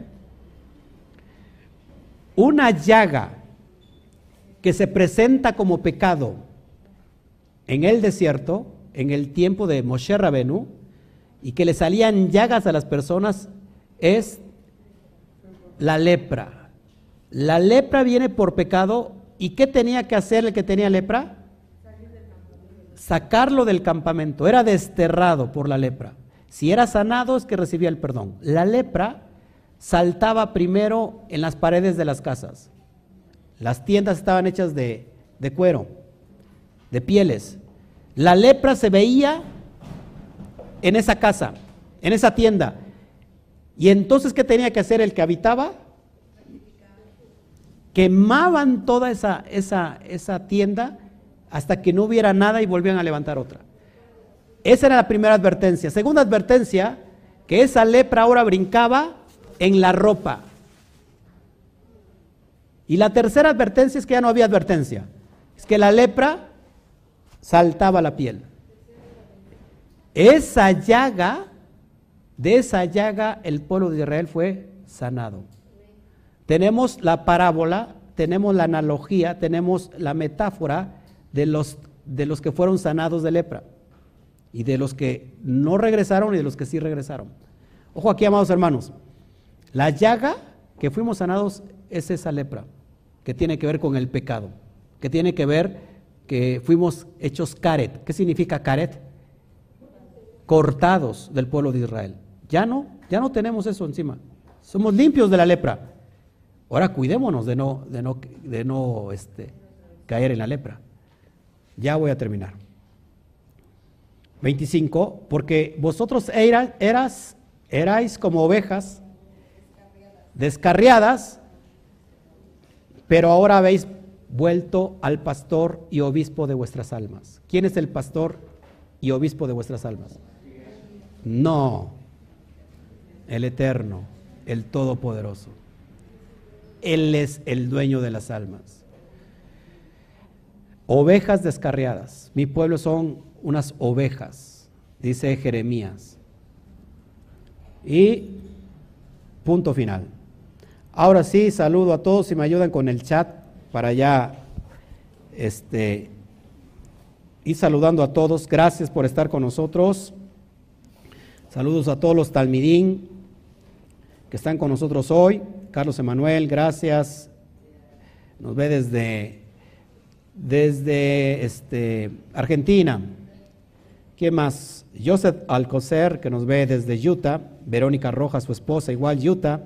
Yamel Pizzi, gracias, están las Piedras Negras, Luz María Coronado está aquí en, la región, ¿quién más? Alexander Alzate, él nos ve desde España, Cristobalina Díaz, que también estuvo con nosotros ayer, gracias, Rosario Vega, también en Utah, Tibisay, Chabat Chalón, que está en Colombia, Juan Carlos, que nos ve en Argentina, gracias, amado. Luis Pérez, República del Salvador, gracias. Santiago, Vega también en Utah, Cori Montañez, eh, también gracias, Luis Fernando Cárdenas, gracias, gracias, ¿quién más? Ayúdeme por favor a, ver los mensajes. Carlos José Lezama de Costa Rica, Altagracia, que está ya en, República Dominicana, eh, María Vargas, eh, Costa Rica, por si no mal recuerdo, Connie Montañez ya, la saludé, Osvaldo Bello, gracias, Estefany Medina, Baruch Hashem, Aurora Celeste, gracias. José Jaime, Sabachalón, nuestra hermana Elvira Paula que nos ve desde Bolivia.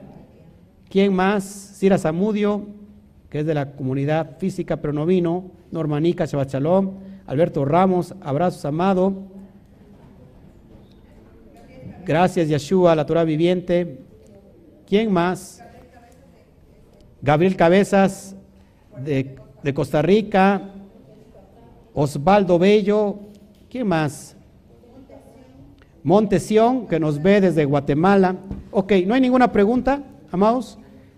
de este lado me voy a pasar a Facebook. A todos los que nos están viendo, Nelly Telles, gracias por estar con nosotros. Gisela, también desde España. Álvaro David, que nos ve desde eh, Chile. Gracias, amado hermano. Rose, que nos ve también en Estados Unidos. Eh, Paula, también que está de este lado. Carlos, ah, Carlos Guardia. Gracias. ¿De dónde nos ves, Carlos? Carlos Guardia. Klaus Sáenz, desde Chile igual. Baruch Hashem. Abrazo a los hermanos también de Chile. Eh, ¿Quién más? Eh, Brica Molina. Eh, Juventino Meraz, de Honduras. Gracias. José Domingo Puello. Saludos, amados hermanos. Ruth Ábalos. Gracias, amada hermana. Luis Cabezas. Carlos Garduño. San, Gerga, San Ergavita. Desde Jutepec, Morelos. Abrazos. ¿Quién más? Erika Molina. Ah, nos ve desde Baja California, Carlos Guarda, Guardia. Janet Cancel, los amados de Puerto Rico, abrazos hasta Puerto Rico. Eh, ¿Quién más? Y Cecilia Toribio Mata, desde Chile igual. Bueno, si hubiera alguna pregunta aquí, amados hermanos. Face, a ver, ¿qué dice?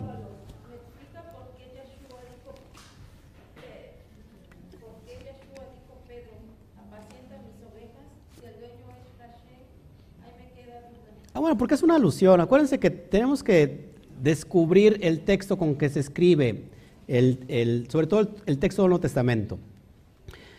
¿Quién eran las ovejas en ese momento de Yeshua? Su movimiento. Recuerda que él tuvo un movimiento llamado los del camino y llamado también los nazarenos, Nazratín, lo dice hecho, eh, Pablo, Pablo en hecho lo dice. Pero haciendo alusión a las ovejas, a las ovejas perdidas de la casa de Israel. Estaban perdidas, apacienta mis ovejas. ¿Por qué? ¿Por qué él se considera pastor? Porque acuérdate que el Mesías, que es una asignación, un atributo, es el que va a reunir a las dos casas, las va a unificar. En ese sentido es el pastor.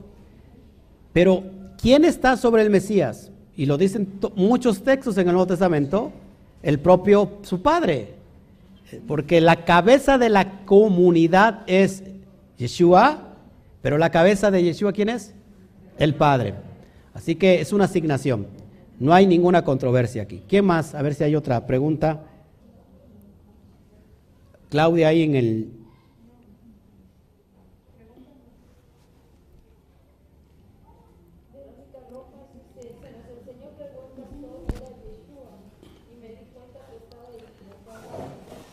Claro, así es.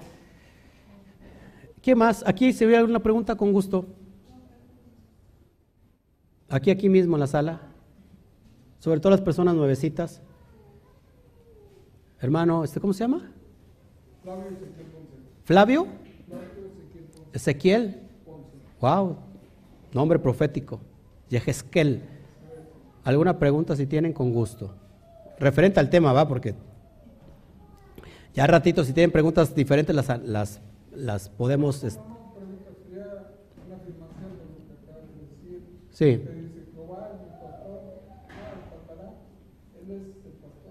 Exactamente. Adonai es mi pastor, Salmo 23, nada me faltará.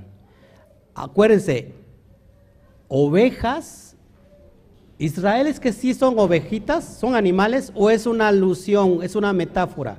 Tenemos que entender el sentido de la metáfora. Israel es considerada como ovejas. No es que sean ovejas, es una metáfora. El pastor también es una metáfora, es el que los cuida, es el que provee. Y tiene una asignación, eh, Yeshua como el Mashiach, de llevar a cabo esa unificación. Ajá, ¿quién más aquí? Ahí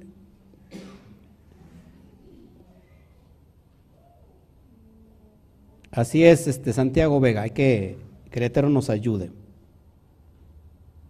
A ver, dice, un varón que estudia la Torah tiene que casarse y procrear, ¿es Torah? Claro que es Torah. Por lo tanto, el hombre dejará a su padre y a su madre y se unirá a su mujer y los dos, y los dos serán una sola carne. Y el texto de Bereshit dice que se, que se multipliquen. Os multiplic, dice, juzgad, so juzgad la tierra y multiplicaos. Todo varón y toda mujer tiene que tener descendencia.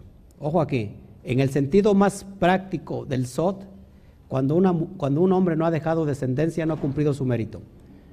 La mujer es la que da el mérito al varón. En la cosmovisión secreta de la Torah, la mujer tiene, y, bueno, eso es lo que yo leo y lo que puedo yo entender, que la mujer está más abierta al mundo espiritual que el propio varón. Y lo vemos acá prácticamente. Siempre hay más mujeres dispuestas que varones. Normalmente la, la, mujer sabe más que el varón, que no debe de ser eso. En casa tiene que saber más el varón que la mujer, pero ¿por qué sucede lo contrario? Si se, da cuenta, normalmente la mujer es la que sabe más. Digo, rompiendo, rompiendo esas pautas, en mi caso, ¿verdad? Porque si no, pues mi esposa, acá tengo un chicharo, y ya mi esposa me está diciendo todo lo que diga. Por eso voy rápido, porque no le, no le capto bien. Así debe de ser el orden. Así que sí, amados hermanos, hay que, el varón tiene que estudiar la Torah. De hecho, todos los que, los que componían el Sanedrín, si no eran casados, no podían pertenecer al Sanedrín. ¿Por qué? Porque el, casa, el casarse es una misma. Así que, amados, los que tienen que casarse, cásense, por favor. Bueno, ¿quién más? El, el rabí Yeshua fue casado, no, ¿por qué? Porque, espérense, porque aquí hay una excepción, porque un joven, un niño que hace su bar mitzvah a los 12 años, 13 años, ya se sabe la Torah, los cinco libros de Moshe de memoria. Después de eso, el joven puede estudiar hasta los 18 años más pidiendo un permiso para estar en la yeshiva y seguir creciendo en, en, la institución de la Torah. El caso que le pasó a Yeshua. Si él se hubiera casado, no hubiera visto ningún problema porque el casarse es una mitzvah. Que hay excepciones, sí, prácticas sí, pero que al final del tiempo él podría llegar a casarse. No fue el caso porque todos sabemos la historia, cómo culminó. Pablo o era casado o era divorciado. ¿Por qué? Porque Pablo perdón, perdón, Pablo era viudo o era divorciado, porque Pablo perteneció al Sanedrín. Y todos los que están en el Sanedrín tienen que ser, por la mitzvah, casarse. el casamiento es una mitzvah. No es bueno que el hombre esté solo. Le haré su, su ayuda idónea. Y luego esa ayuda idónea se convirtió más, más idónea que nada, ¿no? Porque la ayuda en todo al hombre. Baruch Hashem por las mujeres. Un fuerte aplauso.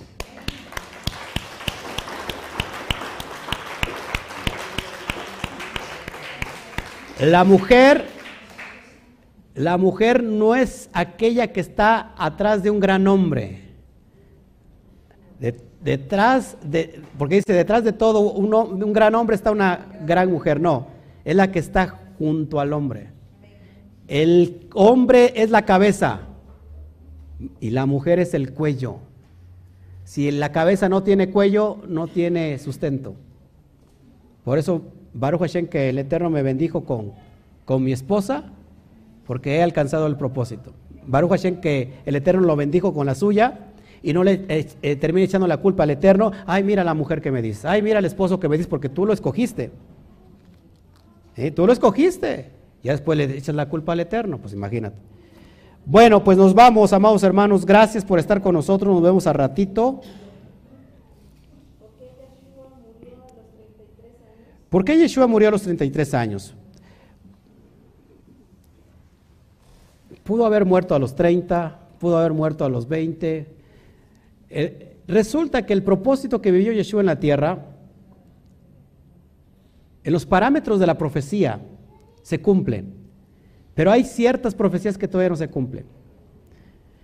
Así que después vamos a tomar un tema de eso. Eh, vamos a ver, esto, híjole, les va a dar en la cabeza. ¿Existe el sacrificio humano en la Torah?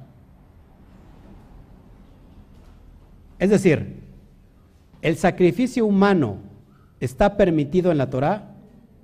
No, al contrario, es una blasfemia. Sí, porque había sacrificios de los niños a Moloch. ¿Por qué Yeshua es el cordero que quita el pecado? Si el cordero que se presenta en Pesach no es para quitar el pecado. El animalito que se presenta es en Yom Kippur, para el pecado de ignorancia. Eso vamos a hablar en referencia que vamos a Pesach y vamos a ver qué tiene que ver la, alusión con el cordero, qué tiene que ver con el sacrificio humano, porque esto no es, eso no es, es Torah. Hay una explicación, claro, por supuesto, y que después la vamos a entender, no los parámetros literarios, literal, que es el Peshat, sino tenemos que ir a los, a los sentidos más profundos y elevados, como es el sentido Sot. Así que bueno, los dejo nos vemos, que el Eterno me los guarde. Gracias. Así es, bendiciones. Fíjense lo que dice aquí Carlos. Bendiciones, mujeres virtuosas. Saludos desde Ensenada, Baja California. Mm, las mujeres virtuosas no hay acá. Nada.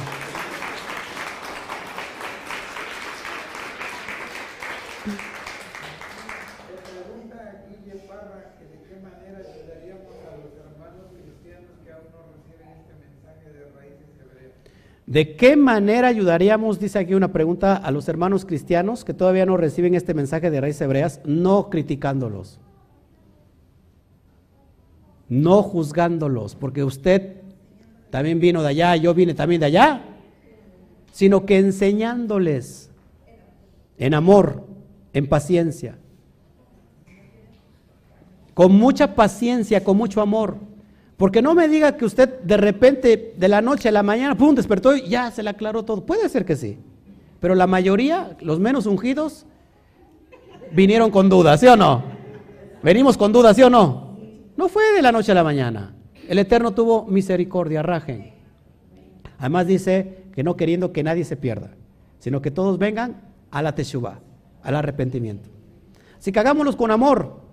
Si la persona no te, no te recibe tampoco pues estés insistiéndole. Sigue adelante, sacúdete las sandalias y ve con los que sí quieren esta verdad. Así que nos vemos entonces. Gracias a todos. Que el Eterno me los bendiga. Nos vemos al ratito. No se me despegue. Entramos, sí, ahora sí, a las 5 de la tarde a dar esta porción de Mishpatín, que significa eh, estatutos o juicios. Nos vemos al ratito. Cuenta de 3, 1, 2, 3. Shabbat Shalom. Nos vemos.